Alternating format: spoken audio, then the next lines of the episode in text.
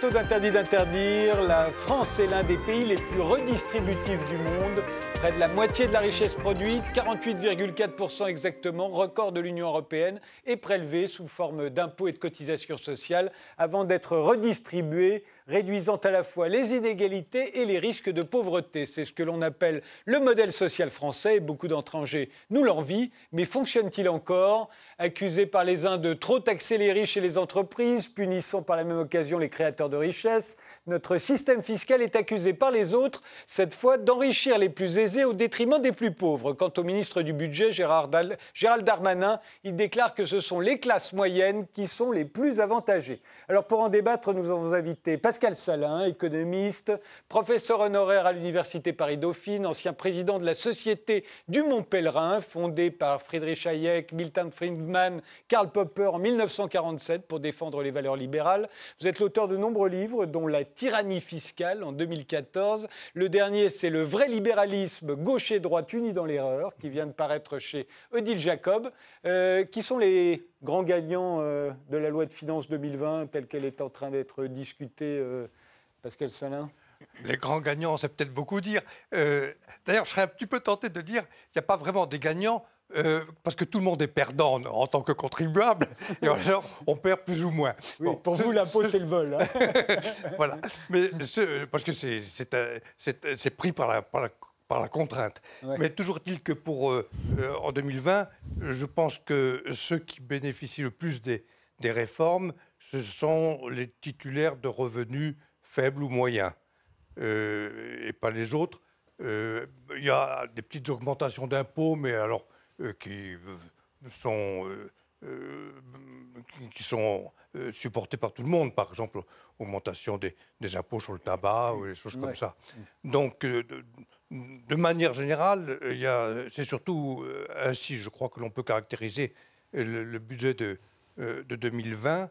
Euh, ce qui est caractéristique d'ailleurs, c'est que par exemple, cette année, on a supprimé l'impôt sur le revenu sur les heures supplémentaires, mais avec un plafond maximum. Au-delà de ce plafond, eh bien, on ne peut pas bénéficier. Et, ça, c'est vrai pour les salariés, mais pas pour, euh, pas pour les professions indépendantes. Si elles font des heures supplémentaires, il n'y a pas de défiscalisation. Euh, bien sûr. Lim Hangnok, euh, vous êtes économiste, maître de conférence à la Sorbonne, vous avez été député européen de 2009 à 2014 sous l'étiquette du Parti socialiste, puis membre de la France insoumise en 2017 et 2018. Vous êtes l'auteur de Vive l'impôt et de Il faut faire payer les riches. Plus récemment, vous avez publié Un insoumis devrait dire ça aux éditions du CERF. Pour vous, c'est qui, qui, sont les, les perdants et les, et les, gagnants? Les gagnants sont toujours les premiers de cordée puisque les mesures fiscales de la première année du, quinquennat sont évidemment euh, reconduites et euh, ça a été le, le symbole euh, avec la loi travail de, de cette première année.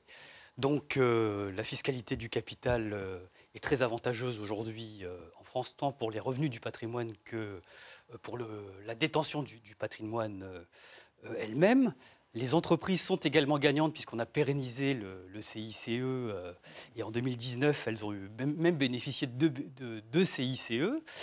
et du coup, les perdants, bah, c'est la sécurité sociale puisque les, exonérations de cotisations sociales ne sont plus tout à fait compensées. Le gouvernement est revenu là-dessus et euh, les, mesures qui ont été prises euh, en faveur des, Gilets jaunes notamment ne sont, ne sont plus compensées pour la sécurité sociale. Euh, et ça explique qu'à l'horizon 2025, les comptes sociaux seront théoriquement en déséquilibre alors qu'ils devaient être en, équilibre. Et si on ajoute le fait que... c'est parce que l'État piquait dans la caisse en fait. Euh, oui, d'une certaine façon. il n'a pas compensé. Et puis l'État a supprimé, euh, va supprimer euh, des emplois et a supprimé des emplois dans le secteur public, ce qui fait qu'il y a moins de recettes de cotisation sociale, et donc ça, ça, explique le trou. Et puis les, perdants, enfin les, non-gagnants, c'est pas, c'est pas les pauvres. puisque les mesures gilets jaunes, entre guillemets, bénéficient avant tout, comme vous l'avez dit, aux classes moyennes inférieures, puisque les, 5 milliards de, de baisse d'impôts vont concerner les, les deux premières tranches de l'impôt sur le revenu. Virginie Pradel, euh, avocate fiscaliste au départ, vous avez fondé l'Institut Vauban de recherche économique et fiscale. Vous venez de publier Impomania, absurdité fiscale française aux éditions de l'Observatoire. Alors, votre verdict à vous? Moi, je pense qu'il n'y a pas de gagnant. Hein. C'est, enfin, comment dire, les baisses qui ont été votées, alors qui ciblent hein, cette année, on va dire les classes moyennes inférieures, hein, comme cela a déjà été dit, sont tellement ridicules par rapport aux hausses qui ont été votées auparavant et par rapport à la masse globale des prélèvements obligatoires que j'ose même pas parler de gagnants. Enfin, ce serait même euh, cynique. Donc, euh, on va dire, il y a des micro-gagnants, euh, des, moins perdants cette année, pour reprendre la vision qu'a Pascal Salin. Franck de Dieu, directeur adjoint de la rédaction de l'hebdomadaire Marianne. Vous êtes l'un des co-auteurs de Casser l'euro pour sauver l'Europe, au lien qui libère, et de Inévitable protectionnisme chez Gallimard, deux titres qui. On la pêche. qui ont la pêche. vous voyez des gagnants et des perdants, vous? Oui, et alors ce, budget 2020, en fait, il n'est pas du tout macroniste, parce qu'il est à rebours des premiers budgets du quinquennat. Effectivement, ça a été dit, il faut le dire, c'est une vérité mathématique. Euh, les classes moyennes vont plutôt y gagner dans la mesure où il y a une baisse de, l'IR et surtout sur les premières tranches. L'IR, c'est l'impôt Pardon, l'impôt sur le revenu. Euh, et puis, euh, parallèlement, vous avez les taxes d'habitation qui vont être exonérées, mais les 20% les plus riches ne vont pas être tout à fait exonérées. Elles seront exonérées dans les années à venir. Donc, il y a une sorte de joue à front renversé par rapport aux premières, euh, aux euh, premières parties du quinquennat. Lim l'a très bien expliqué en disant que finalement, euh, quand même, on reste sur Macron, le président des riches. Oui, Macron est le, le président. Là, je dirais, il n'est pas président des classes moyennes parce que, au fond, effectivement, on reste sur des sommes qui sont assez basses. Hein. On parle de 5 milliards de baisse d'impôt sur le revenu les prélèvements obligatoires, c'est plus de 1000 milliards, bon, même si euh, la comparaison est un petit peu euh, rapide. Et puis, euh, surtout, je veux dire, c'est qu'il ne change pas le système, si vous voulez, macroéconomique, la relation par rapport à l'Europe, par rapport aux 3%, qui conduit, et le libre-échange, bien entendu, qui conduit ces mêmes classes moyennes à subir les ravages de la désindustrialisation et de degré en degré s'appauvrir en perdant leur travail, en étant moins protégés du point de vue des minima sociaux. Et donc, Effectivement, vous avez comptablement, euh, budgétairement, un avantage au bénéfice des classes moyennes, mais sans remettre en cause, je dirais, ce qui est au-dessus, ce qui prévaut, ce qui surplombe ce système inégalitaire, qui est celui du libre-échange euh, et, et, du traité de Maastricht. On y reviendra peut-être, mais il faut vraiment faire le lien entre cette politique fiscale qui a des allures classe moyenne et cette politique économique et budgétaire qui, en vérité, est une politique austéritaire. Je voudrais euh, commencer ce débat en vous posant la question de la redistribution. Je le disais en, en, introduisant l'émission, on a un modèle redistributif, le plus redistributif, dit-on souvent. On est aussi euh, euh, le pays où il y a le plus de prélèvements obligatoires, je l'ai dit, en tout cas de l'Union européenne. On en est très fiers, on a pensé que ça avait fonctionné pendant très très longtemps, euh, mais on sait aussi que plus il y a d'inégalités, moins il y a de solidarité. C'est quelque chose qu'on a remarqué, euh, les sociologues savent ça depuis assez longtemps. Euh, donc est-ce que le modèle redistributif, aujourd'hui, on a l'impression qu'il il essuie de plus en plus de critiques, notamment les vôtres, Pascal Sala. Qu'est-ce que vous lui reprochez au modèle redistributif? D'abord, je dirais que ce n'est pas un modèle qui est fondée véritablement sur la morale. La véritable morale, c'est celle qui est décidée par les individus. Et les, êtres humains ont toujours été solidaires. Ils ont toujours été attentifs à la situation de ceux qui euh, avaient plus de difficultés à, vivre, euh, etc. Donc c'est une, une erreur de vouloir voir de comme étant une décision d'ordre moral, la redistribution. Euh, elle est euh, obligatoire et en fait, elle est réalisée bien souvent pour d'autres motifs. Je vous donne un exemple qui est celui de la progressivité de l'impôt sur le revenu. Pourquoi existe cette progressivité? Pourquoi il n'y a pas une égalité des taux pour tout le monde? Pourquoi eh ce n'est pas 20% pour tout le monde? pour tout le monde, plus on monte dans, les revenus, plus eh ça va être taxé au, eh bien, Je crois que la raison, c'est parce euh, est toujours possible de trouver une majorité pour spolier une minorité. Alors on appelle ça une redistribution pour donner euh, une image morale de euh, cette politique, mais c'est une politique quand même. Pour vous, c'est la majorité qui pique du pognon à la minorité. Injuste, et c'est.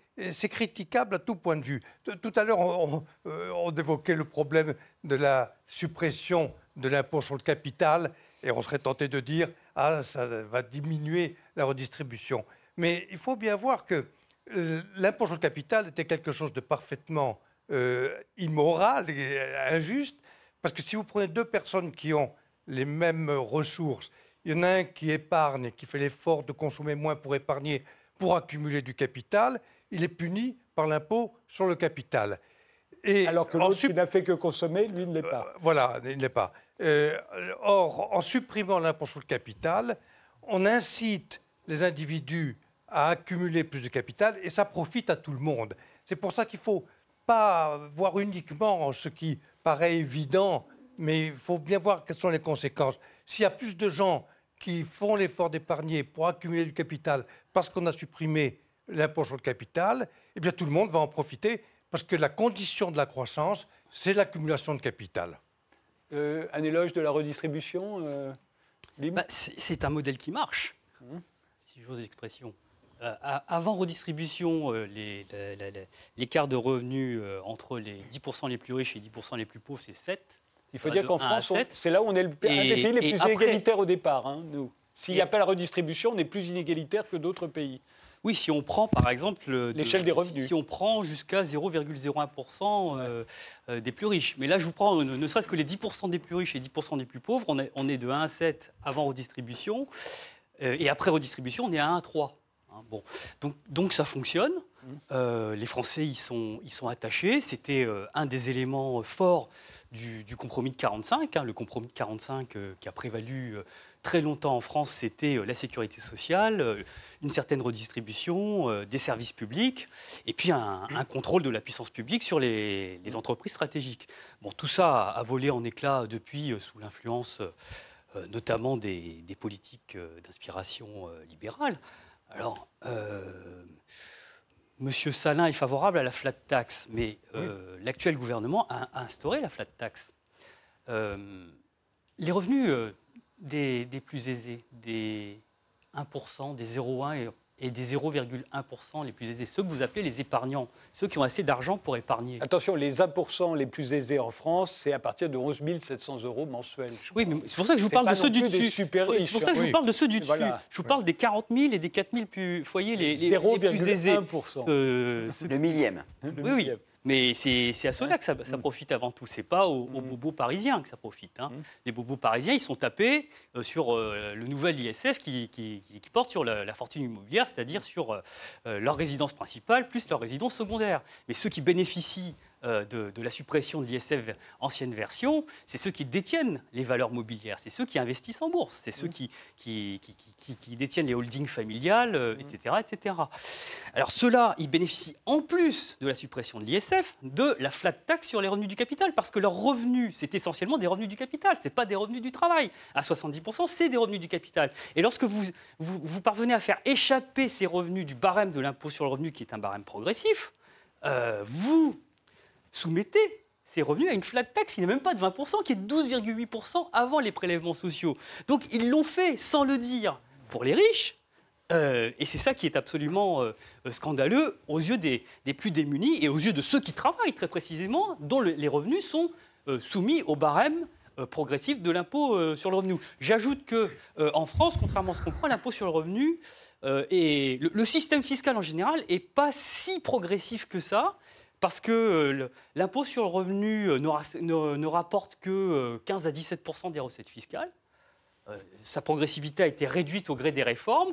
Et euh, l'essentiel aujourd'hui euh, des recettes fiscales, c'est les impôts indirects. C'est la TVA qui pèse plus de la moitié des recettes fiscales, plus les impôts sur, sur, sur les carburants que, que dénoncent justement, et à juste titre, les Gilets jaunes. Et, ces impôts-là ne sont pas progressifs, c'est le même taux pour tout le monde. Oui, c'est une flat tax. c'est une flat tax. Exactement. C'est-à-dire que en fait, on dit c'est le pays le plus redistributif. Mais si on, se fonde sur ce critère, qui à mon avis est bon, progressivité, le taux augmente au fur et à mesure qu'on s'enrichit, contre proportionnalité, on a le même taux, donc qui est, moins, qui est plus inégalitaire. Il se trouve qu'en France, aujourd'hui, vous avez dans la structure du système fiscal à peu près 80% des recettes qui proviennent de taux proportionnels. CSG qu'on a largement augmenté, TVA, et bien sûr la flat tax. Les impôts qui sont plutôt progressifs, on est en train de les baisser. Impôt sur le revenu, euh, mais aussi, et ça c'est très important, les droits de succession. Alors là, on est vraiment au cœur de ce que vous appelez la morale. C'est-à-dire que les droits de succession, en république, dans une res publica, au sein de la chose publique, eh bien, on se dit qu'on a un intérêt légitime à poursuivre ses propres intérêts et à les transmettre à ses enfants, mais on a aussi, je dirais, un devoir à l'égard de la collectivité, de la fraternité. C'est-à-dire qu'au moment où il y a une succession, eh bien, on le partage avec autrui parce qu'il y a une logique de, je dirais, légitimité de l'enrichissement sans cause. Est-ce qu'il est légitime d'avoir un peu plus de patrimoine en vertu d'un lien héréditaire ou en vertu du mérite? Mais ce que je veux dire par là, c'est que quittons les rives de la morale quelques secondes pour être dans les rives plutôt économiques, de la rationalité économique. L'argument selon lequel il faut baisser les impôts parce que c'est plus rationnel économiquement, parce que ça va forcer, pousser les gens à prendre des risques et, du coup à diffuser la richesse, d'abord c'est historiquement faux. Euh, c'est historiquement, euh, euh, c'est-à-dire on peut, ne peut pas aujourd'hui croire à cette logique du déversement. Et puis d'autre part, d'autre part, c'est que l'impôt du futur, l'impôt du 21e siècle, c'est quand même l'impôt sur le capital. Pourquoi? Parce que ce qui se passe aujourd'hui, peut-être pour la première fois de l'histoire, c'est que vous avez des retraités qui sont doublement pensionnés dans, une, dans un couple. Pour la première fois, vous avez l'homme et la femme qui touchent des pensions de retraite. Alors, effectivement, elles ne sont peut-être pas suffisantes pour les classes moyennes, mais vous avez une accumulation avec l'immobilier de fortune. Et si on décide de baisser les droits de succession, eh bien, on se prive de recettes qui sont absolument gigantesques. Là, vous avez je dirais, un gisement de recettes dans les années 2020-2030 qui est un absolument impôt sur la mort. C'est un impôt sur la mort. C'est un impôt sur les, sur les successions ou même sur les donations. C'est la mort des baby boomers. C'est la, disons-le euh, plus, plus largement, c'est la mort des baby boomers. Et euh, si vous voulez.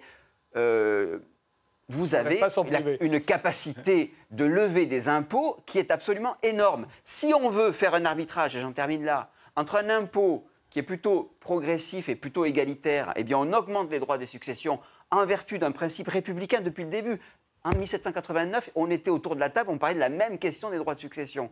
C'est de se dire, quelle est la légitimité de l'enrichissement? L'enrichissement, dans une république, il doit être par le mérite. Et de ce point de vue-là, là, on va peut-être se retrouver. C'est-à-dire qu'il est légitime que si on augmente les droits de succession au, au titre d'un lien héréditaire, eh bien, on peut baisser l'impôt sur les revenus, sur le revenu qui provient du mérite et du travail. Virginie Alors, moi, je voudrais réagir euh, par rapport à ce que je viens d'entendre. Euh, vous parlez de la Révolution française. Euh, lors de la Révolution française, on a instauré un principe qui est le principe d'égalité devant l'impôt. ça veut dire que tout le monde doit participer d'une façon assez équivalente à l'impôt en proportion de ses moyens. Hein. donc, ce qui a impliqué un impôt proportionnel hein, et non pas progressif. Et aujourd'hui, ce principe a été dévoyé parce qu'on est passé. Proportionnel, c'est pas selon ses moyens. En proportion de ses moyens. Ah non, c'est la faculté en proportion de ses moyens. Bon, bref, je, continue. on va dire que, bah, excusez-moi, je vous ai laissé parler, je pourrais juste, si je voulais juste finir. Euh, donc en fait, on a un principe républicain euh, d'égalité devant l'impôt qui, à mon sens, a été dévoyé parce qu'il s'est transformé en principe d'égalité par l'impôt. Ça veut dire qu'aujourd'hui, on n'accepte plus qu'il y ait euh, des inégalités de revenus qui ont toujours existé. Donc on se dit, comme elles existent, eh ben, on va se servir de l'impôt pour, euh, enfin voilà, c'est l'égalité par l'impôt, hein, donc on va surtaxer tous ceux qui gagnent un peu trop. Euh, moi, je trouve que la redistribution est quand même très excessive en France, c'est devenu un problème. Alors déjà parce que les Français ont de plus en plus euh, de mal à voir la redistribution. Hein, notamment au regard des services publics, ils ont quand même l'impression qu'ils travaillent de plus en plus pour financer des gens qui ne travaillent pas, euh, et qui en plus, bon, alors après, il y a des problèmes sociétaux derrière. Euh, s'agissant ensuite de l'impôt sur le revenu, vous dites qu'il n'est pas progressif. Je tiens quand même à rappeler qu'en France, il n'y a pas un impôt sur le revenu, hein. il y en a quatre, et qu'on a le taux marginal. Alors le taux marginal, c'est le taux maximal, qui est un des plus élevés de l'OCDE. On est à 56% tout cumulé. Pour vous donner une idée, en Espagne, c'est 43%. Quand vous parlez d'égalité, moi, je suis assez frappée, et j'ai découvert ça en lisant euh, l'excellent livre pardon, de Pascal Salin. Dans les anciens pays communistes, ils ont instauré une flat tax quand l'URSS a été disloqués. C'est des pays qui ont connu l'égalité euh, beaucoup mieux que nous. Hein, euh, et, pourtant, c'est des pays qui ont tous instauré des flat tax parce qu'ils considèrent qu'ils ne pouvaient pas sortir d'un régime totalitaire sans instaurer un taux proportionnel. Ensuite, pour revenir euh, à vos déclarations sur l'impôt sur le capital, moi je pense qu'il faut sortir de la vision franco-française de l'impôt sur le capital. Faut taxer les riches ou pas les riches, le problème n'est pas là. La France est rentrée dans un système ultra concurrentiel qui est celui de l'Union européenne. On sait qu'il y a une concurrence fiscale féroce qui vise principalement les entreprises et les détenteurs de capital. Hein. la fiscalité n'est pas du tout harmonisée. quelle est la logique euh, d'avoir une fiscalité sur le capital euh, complètement exorbitante en France, euh, sachant qu'il existe quand même un principe de liberté de circulation qui fait que les détenteurs de capitaux sont aussi les personnes les plus mobiles et qu'elles peuvent faire juste une heure de TGV, se retrouver à Bruxelles et ne plus du tout être taxées. Moi, la, seule chose que je veux dire, c'est qu'il y a une alternative. Quand on se met dans un système ultra concurrentiel, on joue le jeu de la concurrence fiscale. Sinon, on n'est pas dans un système concurrentiel et on fait du protectionnisme et euh, on dit on arrête, euh, on arrête d'être dans un système comme ça. Mais je tiens quand même juste à rappeler une dernière chose. Euh, vous parlez de la fiscalité sur les successions. C'est quand même l'impôt le plus détesté des Français. Hein. Il y a plus de 8 Français sur 10 qui trouvent que cet impôt est totalement et injustifié. il n'y a que deux Français sur 10, deux successions sur 10 qui donnent lieu à, à impôt. On a, une vision, on a une vision patrimoniale de la famille. Malheureusement, on n'a pas qu'une vision sentimentale. Les Français sont très attachés à, je pense, je précise que je ne suis pas pour 100% au côté patrimonial de la famille. Et je tiens quand même à, préciser une chose, c'est qu'on a les droits de succession euh, parmi les plus élevés au monde. Et en plus, rappelons que parmi les pays de l'OCDE, la quasi-totalité des pays de l'OCDE ont supprimé cet impôt ou l'ont tellement réduit qu'en fait, c'est comme s'il n'existait pas. Donc en fait, on est en train de se demander en France si on va augmenter un impôt que tous les autres pays ont supprimé, notamment des pays qui sont assez équivalents à la France. Je pense euh, par exemple à un État-providence comme la Suède, qu'on ne peut pas euh, assimiler euh, hein, aux États-Unis, au Royaume-Uni, parce que souvent on nous dit c'est des mm. pays libéraux, entre guillemets, qui, qui, ont supprimé ce type d'impôt. Du tout. La Suède est un État-providence qui prélève quasiment autant que la France, sauf qu'en fait, malheureusement, ils sont arrivés au constat suivant. Ils se sont dit, si on continue de taxer le capital, euh, toutes les grandes familles vont rester exilées parce que c'était le cas, par exemple, du créateur euh, d'IKEA. Et je tiens juste à dire une chose, cette fiscalité du capital a une conséquence très fâcheuse, c'est qu'elle a énormément limité la transmission des entreprises familiales. Si vous prenez par exemple la Suède, aujourd'hui, il y a plus de 9 entreprises familiales sur 10, euh, voilà, sur 10 qui sont transmises. En France, c'est juste une sur 10. Donc vous voyez que ça pose d'énormes problèmes. Oui, je voudrais euh, parler justement des, droits de succession. Pour ma part, je considère qu'il faudrait les supprimer, et pour une raison morale.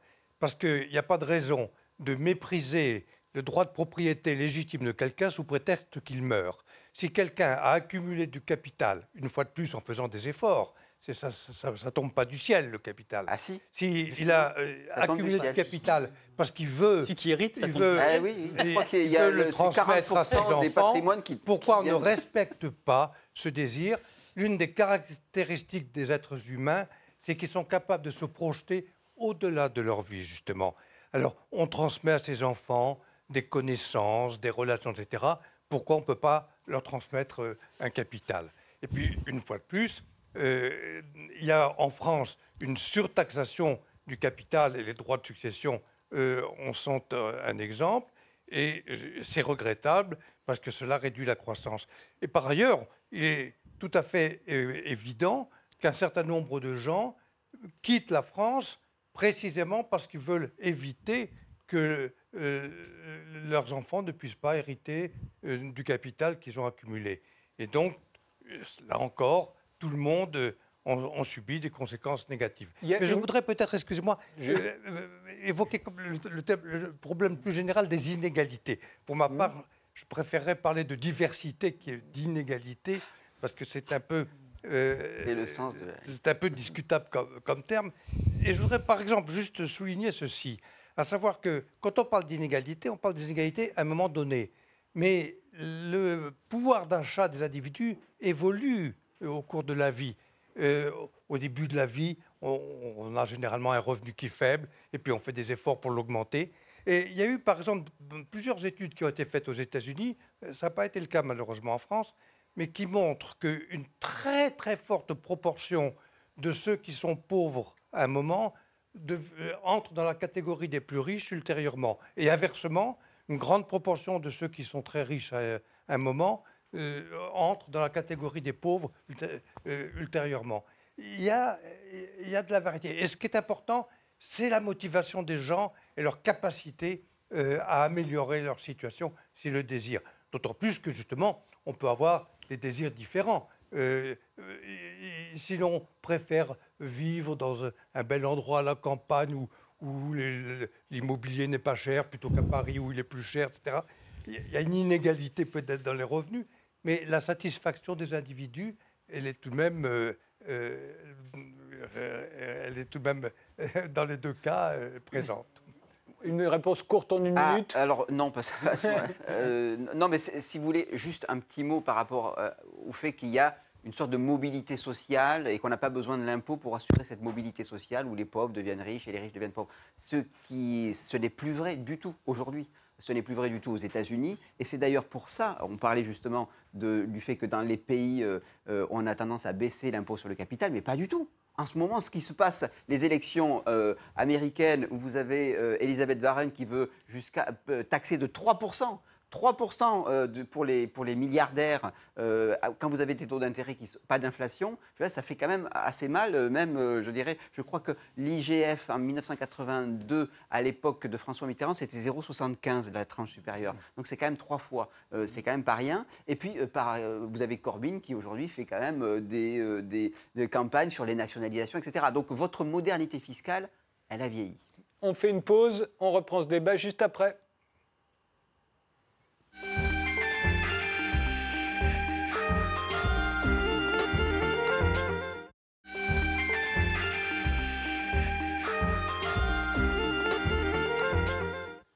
On reprend notre débat avec Pascal Salin qui vient de publier Le vrai libéralisme, gauche et droite unis dans l'erreur, qui vient de paraître chez Audi Jacob, avec Limang Nok euh, dont le dernier livre monte un peu maintenant. Un insoumis devrait dire ça aux éditions du CERF. Virginie Pradel, qui vient de publier Impomania, absurdité fiscale française aux éditions de l'Observatoire. Et Franck de Dieu, euh, Inévitable protectionnisme chez Gallimard. Je crois que ça remonte, euh, je crois que ça remonte vraiment. 2011. 2011. Euh, en sur, sur les impôts, sur le système redistributif français et sur la loi de finances.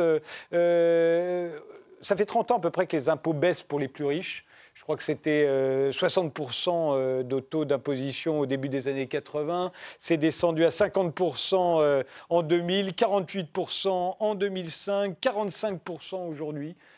pour, quand on gagne plus de 183 000 euros par an. Euh, est-ce que c'est parce que justement euh, on s'est dit le trop d'impôts tue l'impôt et que ce n'était pas l'intérêt au fond de, de, faire payer trop d'impôts à certains parce que sinon ils travaillaient moins ou ils s'en allaient et qu'il n'y avait plus d'impôts du tout? Oui, bah c'est le principe de la courbe de l'affaire. Hein. Plus vous voulez augmenter les taux d'imposition, euh, plus vous allez réduire les recettes à un moment parce que alors, dans un monde idéal, les gens se lèvent le matin pour aller payer des impôts et des cotisations. Et dans le monde réel, les gens en ont un peu marre. je tiens quand même à rappeler pardon, qu'on a l'un des euh, jours de libération euh, fiscale euh, les plus tardifs en France. Alors qu'est-ce que c'est ce jour? C'est un jour théorique où vous arrêtez de payer des impôts, taxes et cotisations. Donc concrètement, où vous commencez à travailler pour vous-même. En France, ce jour est à peu près à la fin du mois de juillet, quand dans d'autres pays, il est au mois de mars, au mois d'avril. Euh, ça donne une idée voilà, de, euh, du temps consacré euh, à financer. Il est peut-être en novembre ou décembre pour ceux qui ont des... oui, des hauts revenus, voilà, c'est un jour théorique moyen. quand on parle d'un taux de 45%, donc vous faites référence à l'impôt sur le revenu, en fait, c'est beaucoup plus pour les gens qui sont très aisés parce qu'il faut ajouter la CSG, la CRDS et la contribution exceptionnelle sur, les hauts revenus. Et là, on arrive au fameux taux maximal dont je parlais tout à l'heure. Et c'est par rapport au salaire brut. Hein, il faut dire si, aussi. vous ajoutez tout, c'est dégressif. à partir de 1%, les plus riches, le taux d'imposition baisse. Alors, je veux juste. Est-ce que je peux juste faire a bien montré Non, mais attendez, monsieur, soyez un petit peu courtois. si je fais la même chose, on ne va pas s'entendre. Euh, donc, voilà, on est quand même sur des taux qui ne sont pas euh, ridicules. Hein. C'est quand même euh, des taux importants. Euh, je pense qu'on est quand même dans un système mondialisé où malheureusement il existe une concurrence fiscale exacerbée. moi, la seule chose que je dis, et c'est en fait, comment dire, un constat hein, que, que j'ai fait en tant que praticienne, c'est qu'on ne peut pas empêcher les gens de partir quand ils se sentent acculés par l'impôt. D'accord? C'est très facile aujourd'hui de partir travailler au Luxembourg, de partir travailler dans d'autres pays. Euh, et au-delà de ça, je pense qu'il est tout à fait légitime de gagner de l'argent quand on travaille, quand on a fait des études. Alors, bien sûr, moi, je suis pour la redistribution, mais elle doit rester raisonnable. On ne peut pas dire, comme on dit en France, euh, haro sur les riches. Euh, après tout, ils gagnent. Euh, c'est un devoir pour eux de rendre dans des proportions en fait qui deviennent quand même aberrantes. Hein. Et je tiens à parler au nom de la majorité, ça veut dire les classes moyennes et les classes moyennes supérieures qui sont vraiment matraquées d'impôts. Parce que souvent on prend l'alibi des ultra riches euh, qui de toute façon ne payent pas d'impôts. Hein. Les très riches n'ont jamais payé d'impôts. enfin, même sous l'ancien régime, ils ne payaient pas d'impôts parce que de toute façon, les ultra-riches sont une population que on ne peut pas vraiment taxer dès lors que c'est les plus mobiles. Mmh. Hein, dire, c'est un peu C'est très facile de défiscaliser quand on est. C'est très facile de défiscaliser. Donc en fait, ça sert à rien de, se focaliser comme on fait en France sur les ultra riches. Hein, qui de toute manière peuvent vivre à Genève, à Londres, euh, à Londres mmh. pardon, ou à Bruxelles. Il euh, faut se focaliser sur la masse. Et la masse, euh, aujourd'hui, les classes moyennes, je suis désolée, vivent très mal la redistribution, surtout ceux qui commencent à avoir des revenus confortables. Moi, le, sentiment que j'ai autour de moi, hein, des professions libérales, etc., c'est de ne pas avoir le niveau de vie qu'on mérite enfin, par rapport à un travail qui est quand même très important, une absence de protection. Euh, les gens n'ont pas l'impression euh, de vivre comme ils devraient vivre parce qu'ils se sentent acculés par les impôts, par les charges. Et ça, c'est une réalité. Et d'ailleurs, les Gilets jaunes, c'est aussi euh, ce message qui, qui, est passé. Les manques bah, L'impôt en France, il est dégressif pour les plus riches. Piketty l'a bien montré sur, sur une courbe qui, tout euh, tout prélèvement confondu, montre qu'à partir de 1%, si vous prenez les 1% les plus riches, la courbe elle est dégressive. Euh, le taux d'effort, euh, le taux de, hum, d'effort des... Ah bah tenez, savez-vous quel est, le, taux d'imposition sur le revenu de, des, plus aisés? Il n'est pas de 45%, hein. il, est, il est de 20%, il est entre 20 et 25% déduction faite de, toutes les niches fiscales. Donc euh, l'impôt sur le revenu, il tape pas tant que ça euh, les plus aisés. Là où je suis d'accord avec vous, c'est que ça tape les classes moyennes. Et pour cause, puisque euh, ceux qui ont la plus forte faculté contributive au sens de la Révolution française sont ceux qui bénéficient le plus de la dépense fiscale aujourd'hui. Et comme nous avons la moitié de la population qui ne paye pas euh, l'impôt sur le revenu, mais qui est taxé sur les impôts indirects, l'impôt sur le revenu. C'est les plus pauvres. Hein. Oui, mais les, plus pauvres sont taxés au premier centime d'euro lorsqu'ils payent la TVA. Hein, euh, et la, TVA, c'est un impôt aussi carrément dégressif, parce que plus on est riche, moins on paye. Donc ça explique ce que vous dites, que les, les, classes moyennes ont l'impression d'être matraquées, et c'est évidemment sur elles que pèse l'impôt sur le revenu. Mais si vous prenez l'ensemble du système fiscal, c'est un système qui, qui bénéficie avant tout aux premiers de cordée. Alors, les premiers de cordée, justement, euh, lorsque l'ISF, sous, sa forme précédente, existait, euh, les, chiffres, de, les chiffres euh, dont on dispose le montrent. ceux qui s'en allaient tous les ans, il n'y en avait pas tant que ça. Il y en avait entre 500 et 800 tous les ans. Et les pertes fiscales liées aux pertes d'ISF n'étaient pas énormes. C'était du 0,02% de, de, l'ISF. Euh, euh, la, DGFIP euh, dispose des chiffres et on peut vous le, montrer très précisément. Le, vrai sujet sur les valeurs mobilières, vous prétendez que l'épargne, et l'épargne, c'est ceux qui peuvent épargner qui peuvent épargner, hein, c'est pas le, même la classe moyenne supérieure, elle épargne très peu. c'est vraiment les, les, plus aisés qui vivent essentiellement de leur épargne dont il s'agit ici. Est-ce qu'il faut les taxer ou est-ce qu'il ne faut pas les taxer? C'est ça le vrai sujet. Vous, vous pensez que l'épargne, ça alimente l'investissement? Hmm. Le vrai problème, c'est que euh, euh, lorsque vous prenez aujourd'hui euh, la, capitalisation, la capitalisation boursière, l'essentiel de la capitalisation boursière, elle n'est pas consacrée à l'investissement. L'essentiel de la capitalisation boursière aujourd'hui, c'est des rachats d'actions.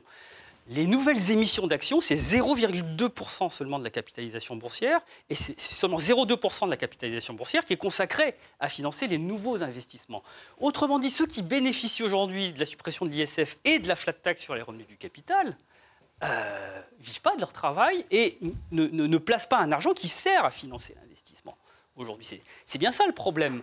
Euh, ce que certains économistes appellent les nouveaux rentiers, ce pas des gens qui travaillent très précisément c'est des gens qui vivent de leur rente, qui vivent de leur placement, et qui, lorsqu'ils contrôlent des holdings familiales, demandent aux entreprises, aux entreprises, aux dirigeants d'entreprises, de leur verser euh, aujourd'hui les deux tiers des profits sous forme de dividendes, euh, et ça pompe très précisément l'investissement. Et le vrai sujet, il est là. Ce que tu dis est, exact, euh, Franck. Le vrai sujet, c'est la politique industrielle en France. C'est qu'on a privatisé euh, les entreprises stratégiques, qu'on les a confiées aux holdings familiales et aux fonds de pension, et que la fiscalité fait aujourd'hui que ces holdings peuvent demander des, revenus du capital que, les, entreprises parce que c'est défiscalisé, ont intérêt à leur verser. Et c'est pas étonnant de voir que les inégalités continuent à exploser et continuent à exploser.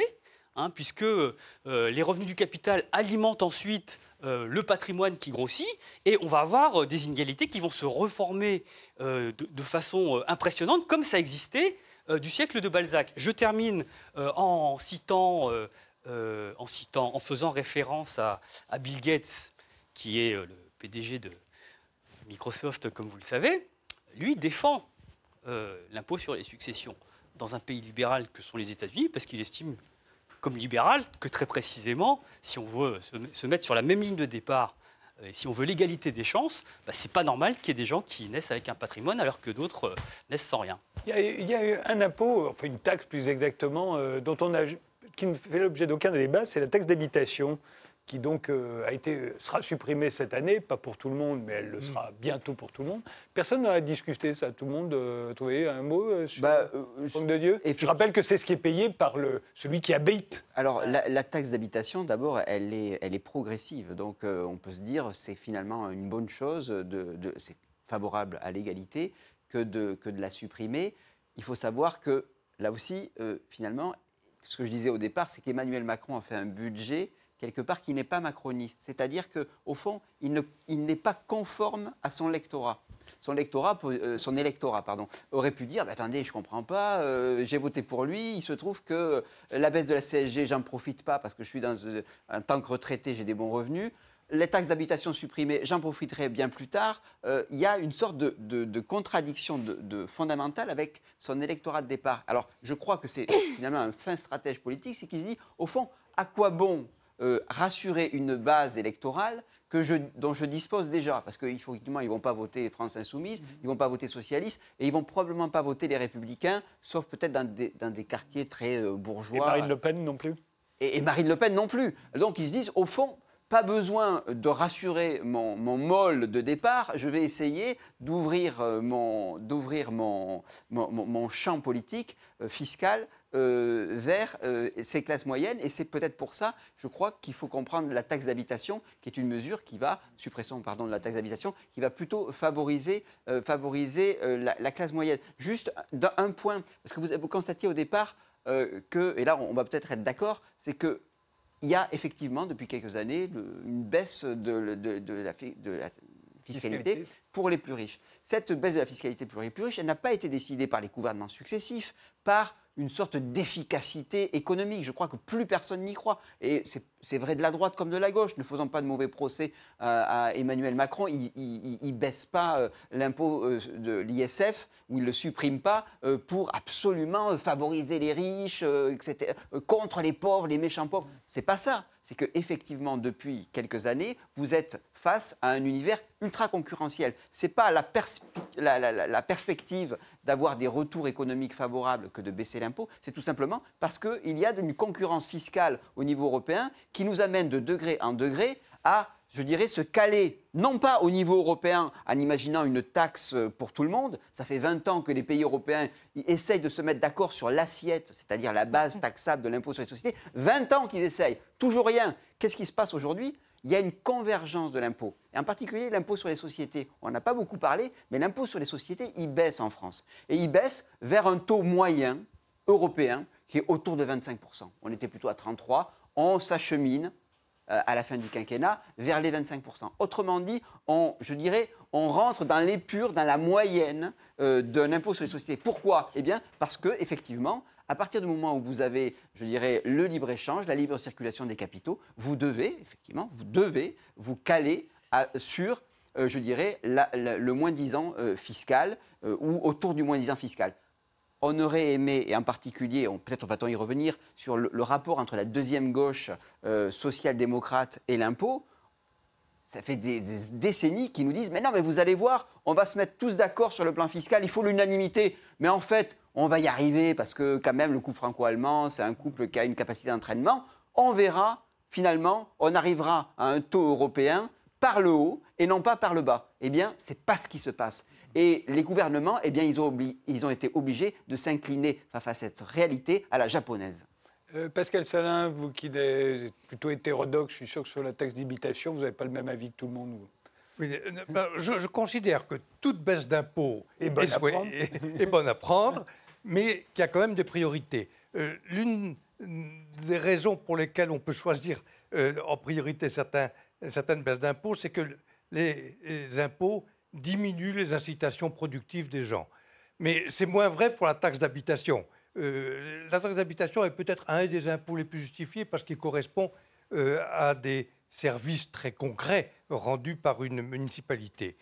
Euh, mais il y a aussi une conséquence possible de cette suppression, à savoir que les communes, les départements ont besoin de ressources et probablement ils vont augmenter les taxes foncières, c'est-à-dire payées par les propriétaires. Payées par les propriétaires, c'est-à-dire que il y a de ce point de vue-là un déplacement euh, des, impôts et on attaque. Donc le seul impôt qui était légitime à vos yeux, on le supprime. on est vraiment chez les fous. En Non, non, mais je suis bien d'accord, je, serais pour la suppression de tous les impôts, mais, mais, plus ou moins, plus, parce qu'il il est inconcevable de tout supprimer tout de suite, bien sûr. Mais donc ce n'était pas le plus urgent euh, de supprimer la taxe d'habitation. Euh, et alors, par ailleurs, euh, j'ai évoqué très rapidement tout à l'heure euh, la, réforme qui, consiste à ne pas imposer sur le revenu les heures supplémentaires, tout au moins lorsqu'on a un revenu inférieur à un certain montant. Mais alors, ça me paraît tout à fait caractéristique, parce que c'est tout à fait compréhensible comme décision. Pour quelle raison? Parce qu'on sait bien que c'est une euh, idée qui est euh, incontestable dans la théorie économique, à savoir que l'effort marginal est de plus en plus coûteux. Et c'est bien pour ça que les heures supplémentaires sont payées davantage, pour compenser le fait que les gens ont de moins en moins envie, d'augmenter euh, leur quantité de travail. Mais ça veut bien dire que ce qu'on a reconnu, c'est qu'il fallait que l'impôt soit dégressif. Autrement dit, un salarié qui, fait des heures supplémentaires, il va bénéficier du fait qu'il aura un impôt dégressif et pas progressif. Mais si, par exemple, un travailleur indépendant, un entrepreneur fait un effort supplémentaire et il gagne davantage, il est victime de l'impôt progressif. Il y a quand même une incohérence considérable de ce point de vue-là. Et c'est une fois de plus une raison de critiquer la progressivité de l'impôt. Virginie? Alors, euh, moi, je suis encore d'accord euh, avec Pascal Salin. Euh, je trouve que, enfin, je trouve ça quand même assez regrettable que le chef-d'œuvre, euh, enfin le seul grand chef-d'œuvre fiscal euh, d'Emmanuel Macron soit la suppression euh, d'une taxe dont les recettes n'allaient même pas à l'État mais aux communes. Hein. C'est-à-dire qu'il a quand même, enfin il est quand même revenu sur l'autonomie hein, des communes qui aujourd'hui sont tributaires de l'État. La, vraie réforme, ça aurait été justement de permettre aux communes de décider elles-mêmes leur fiscalité. Ah, mais moi je suis d'accord.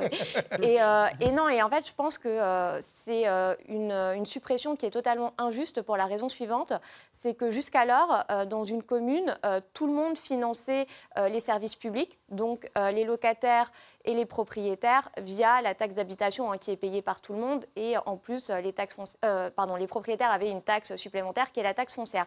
Aujourd'hui, avec la suppression de la taxe d'habitation, on crée une inégalité entre les locataires et les propriétaires parce que seuls les propriétaires vont être amenés à financer les services publics locaux ce que je trouve effroyable, euh, c'est l'idée qu'il y a derrière hein, et qui, euh, qui, est très palpable.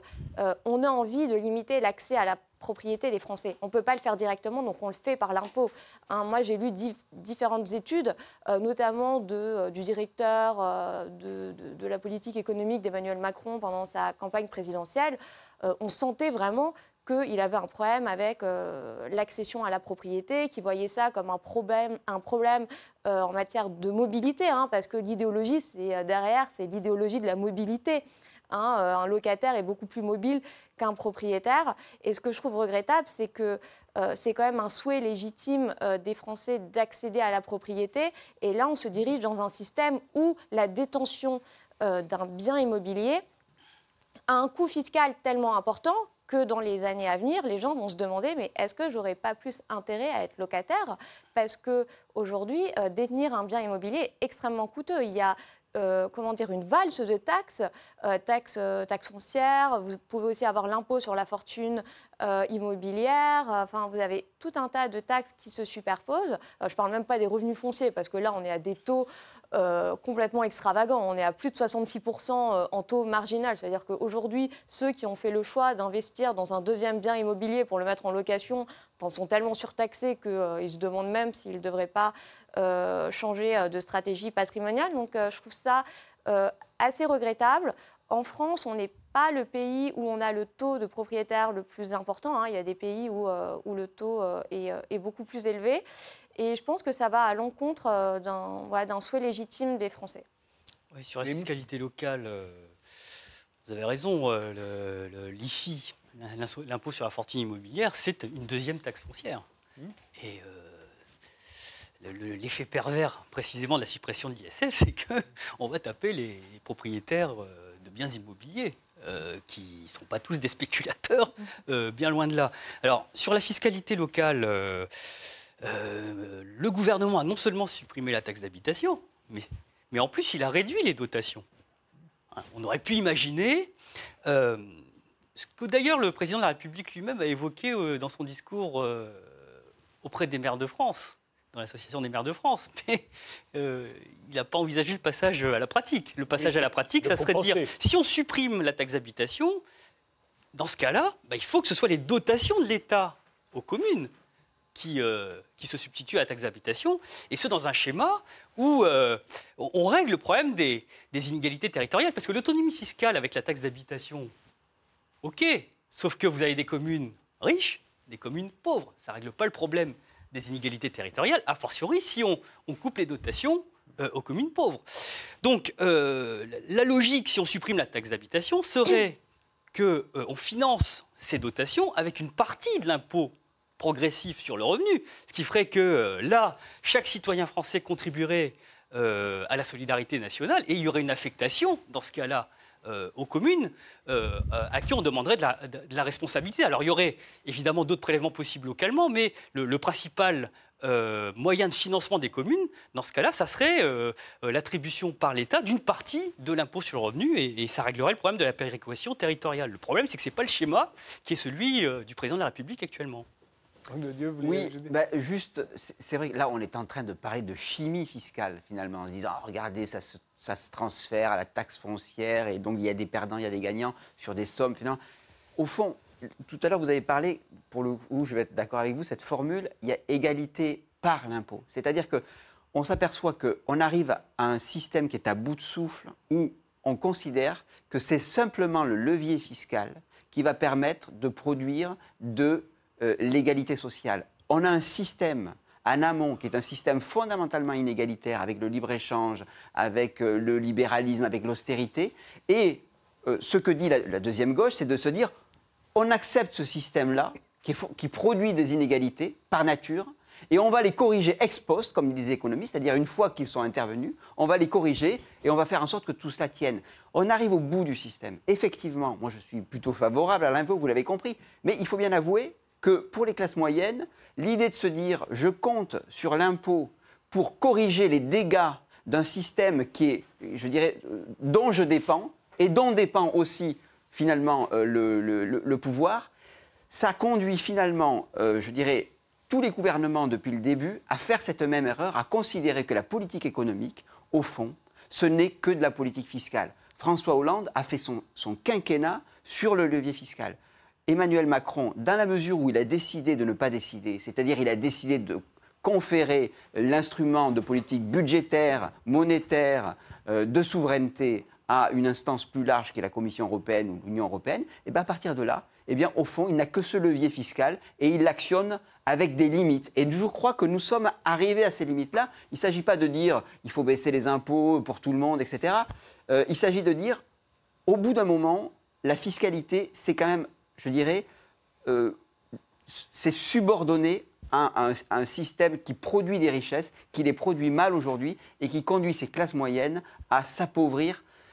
Et je crois que le fait de toujours, toujours euh, fiscaliser pour corriger ces erreurs-là, euh, ça, ça, pose un problème en amont. Il nous reste trois minutes. Oui, oui, juste réagir à ce qui a été dit à propos du libre-échange, soi-disant facteur d'inégalité, c'est bien le contraire. Le libre-échange permet à tous les individus de s'approvisionner avec les biens qui sont les moins chers dans le monde. Donc il y a un facteur d'égalité de ce point de vue-là qui est formidable. Et l'empreinte carbone, c'est pas top. Et, vraiment, le, pouvoir d'achat des individus est considérablement accru par le libre-échange. on l'a bien vu dans le monde entier. S'ils perdent leur emploi et qu'ils peuvent acheter moins cher un t-shirt. Le développement économique a été rendu beaucoup plus facile par euh, la liberté des échanges. Virginie Moi, je voudrais juste finir euh, sur euh, un point que je trouve crucial. c'est vrai qu'aujourd'hui, le gouvernement a mis en œuvre une véritable propagande fiscale hein, pour anesthésier les contribuables, ce qu'on peut comprendre, hein, parce que forcément, après les Gilets jaunes, il faut quand même laisser imaginer que les impôts baissent. En définitive, ces impôts sont de plus en plus exorbitants. Hein. On a dépassé le cap des 1000 milliards et en volume, ça ne fait qu'augmenter. Et euh, ce que je tiens à dire, c'est que les contribuables doivent vraiment être euh, très attentifs à la façon dont ils sont manipulés. Euh, par le gouvernement. Alors on ne peut pas lui reprocher, hein, c'est une constante gouvernementale de laisser penser que les impôts baissent. Et moi, je, suis assez choquée par certains éléments de langage du type baisse massive des impôts. le gouvernement, cette année, baisse les impôts de 9 milliards. Alors déjà, c'est surévalué, mais bon, si on reste sur ce chiffre de 9 milliards, c'est même pas 1% euh, du montant global des, prélèvements euh, fiscaux et sociaux. Hein. donc il faut faire euh, très attention. Pareil, quand on nous dit qu'on on assiste aujourd'hui à la baisse la plus importante sous la Ve République, bah, c'est absurde. Les impôts n'ont jamais été aussi élevés. Donc forcément, en volume, c'est beaucoup plus facile de, de, les réduire. Et le pompon ou la cerise sur le gâteau, c'est quand même que le gouvernement se targue de réduire des impôts qu'il a lui-même augmentés je pense à la CSG, qu'il a augmenté pour les retraités. Euh, il n'hésite pas à comptabiliser ça dans ses fameux cadeaux fiscaux. Donc attention à la manipulation. Merci tous les quatre d'avoir participé à cette émission. Merci de nous avoir suivis. Rendez-vous au prochain numéro.